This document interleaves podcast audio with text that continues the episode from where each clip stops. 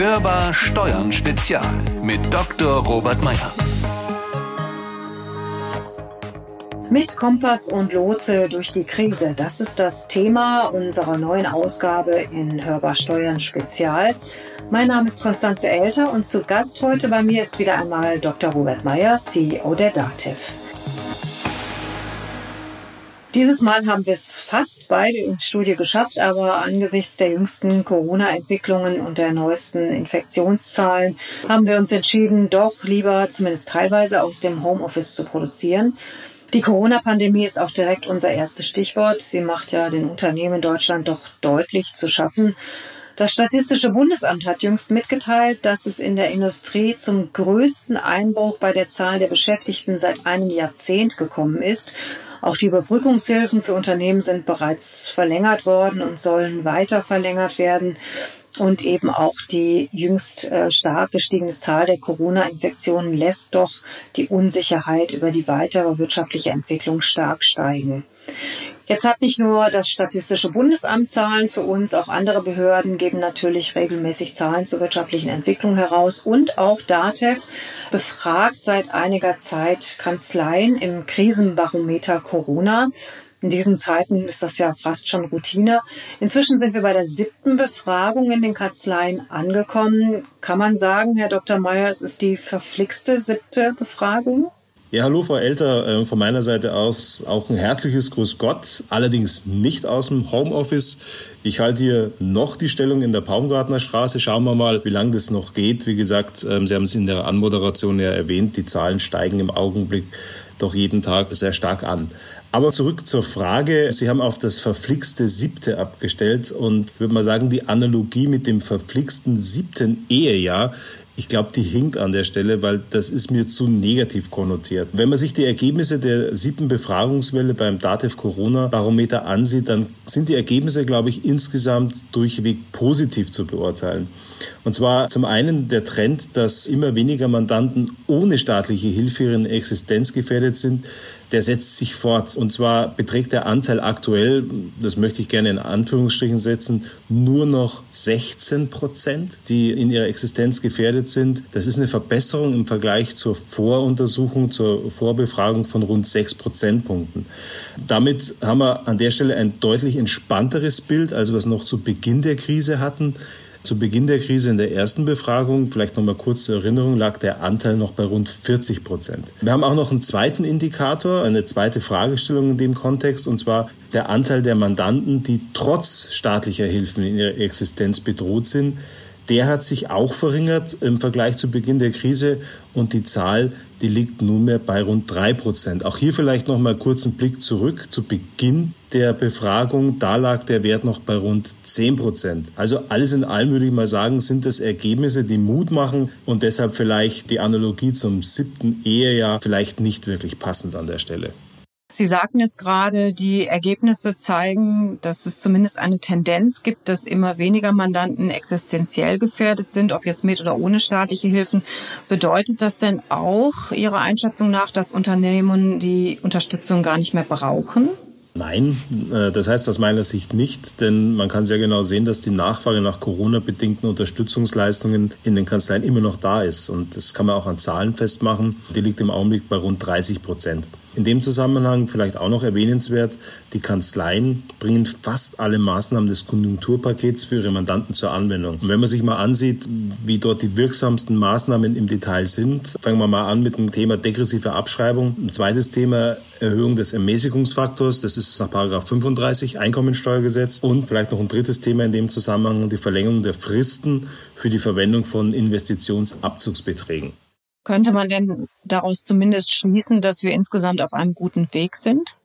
Ja, Frau Elter, man muss in dem Zusammenhang vielleicht nochmal auf den Zeitpunkt der Befragung abstellen. Das war ja Anfang äh, Mitte September, wo wir die Kanzleien befragt haben. Im Augenblick sind ja die Infektionszahlen wieder deutlich am Steigen. Schon damals waren die Kanzleien mehrheitlich der Meinung, dass sie keine Prognose wagen, wie sich die wirtschaftliche Lage ihrer Mandanten in den nächsten drei Monaten entwickeln wird. Ich glaube, wenn man die Befragung jetzt aktuell durchführen würde, kann ich mir nicht vorstellen, dass es deutlich mehr sind, die sich eine wirtschaftliche Prognose erlauben würden. In der Tat scheint das Konjunkturpaket und die damit verbundenen Maßnahmen ja viel Arbeit für Kanzleien zu ergeben, wenig Zeit, um sich um die in Anführungszeichen normale Betreuung der Mandanten zu kümmern. Wie können denn Steuerberater in diesen Zeiten ihrer Rolle als Krisenbegleiter gerecht werden?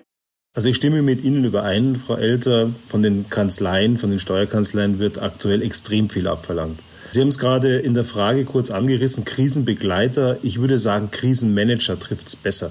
Es ist der steuerberatende Berufsstand, der derzeit für seine Mandanten, also das ist im Wesentlichen der Großteil des deutschen Mittelstands, eben die finanzielle Grundlage der Geschäftstätigkeit sichert. Und äh, in dem Zusammenhang ist es natürlich gut und richtig und wichtig, dass die Leistungsfähigkeit insbesondere unserer Mitglieder nach wie vor sehr hoch ist. Auch das kann man in Zahlen ausdrücken. Sie liegt zurzeit in der letzten Befragungswelle bei 90 Prozent.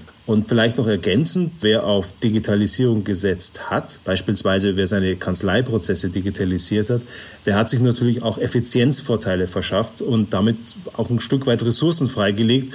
Und diese frei gewordenen Ressourcen, die können natürlich jetzt ganz in die Beratung der Mandanten einfließen.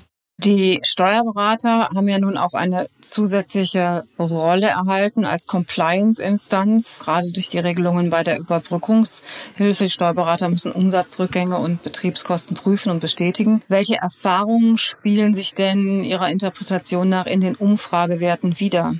Ja, im Zuge der Konjunkturmaßnahmen der Bundesregierung, und Sie haben es kurz angesprochen, wurde der steuerberatende Berufsstand als Compliance-Instanz in diesen Prozess zur Beantragung der Überbrückungshilfe integriert. Auch das haben wir gemessen. Fast 70 Prozent der befragten Steuerberater halten diese neue Rolle als Compliance-Instanz für ein sehr gutes Instrument, eben um auch den Missbrauch, den man natürlich am Anfang äh, an vielen Stellen auch gesehen hat, um den Missbrauch bei der Beantragung von Unterstützungsmaßnahmen zu unterbinden.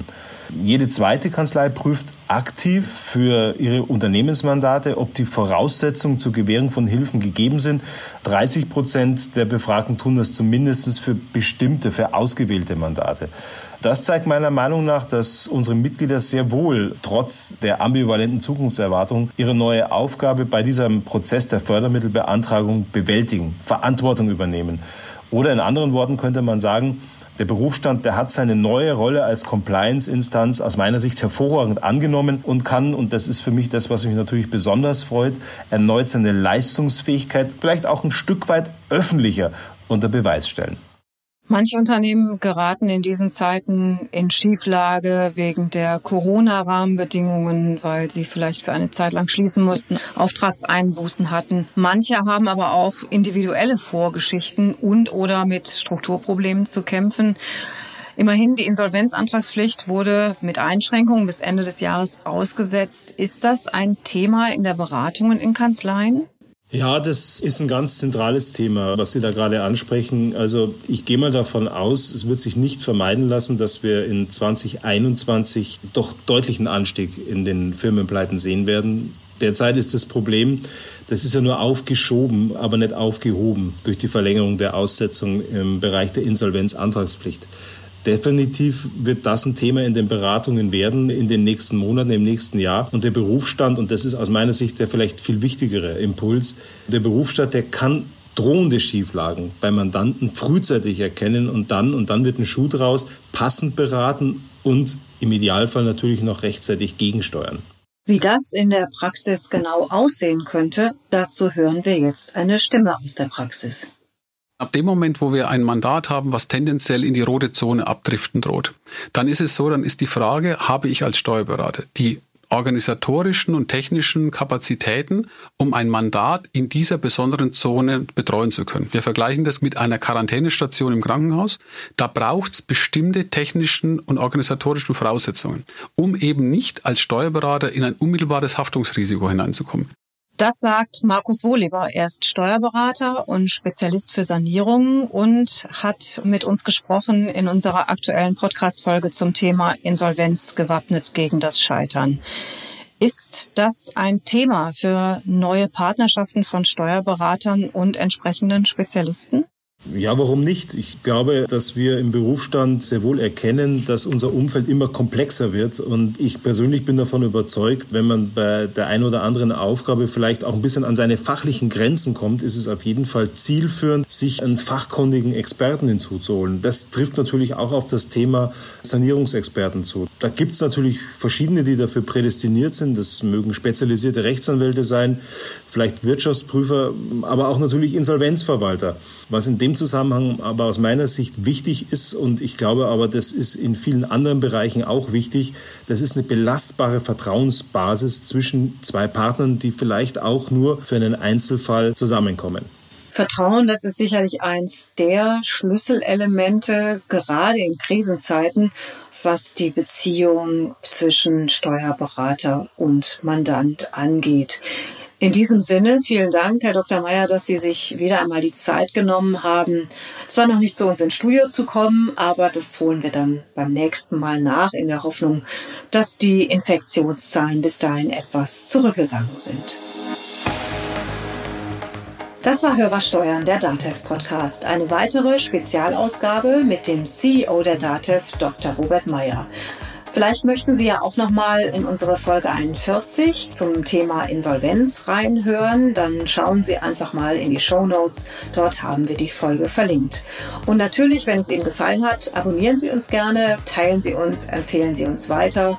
Vielleicht haben Sie uns auch was zu sagen oder Sie möchten uns eine Frage stellen oder ein Thema vorschlagen oder dem CEO der DATEV eine Frage stellen. Dann machen Sie das einfach. Schreiben Sie uns eine Mail an podcast.datev.de oder rufen Sie uns an unter unserer neuen kostenlosen Telefonnummer 0800 082 6782. Stellen Sie Ihre Fragen, sagen Sie Ihre Meinung. Wir reagieren ganz bestimmt drauf. Und die Hörertelefonnummer finden Sie natürlich auch nochmal in unseren Show Notes. Mein Name ist Konstanze Elter. Ich wünsche Ihnen eine gute Zeit. Bleiben Sie optimistisch. Kommen Sie gut durch den Herbst und hören Sie wieder rein. Hörbar Steuern Spezial mit Dr. Robert Meyer.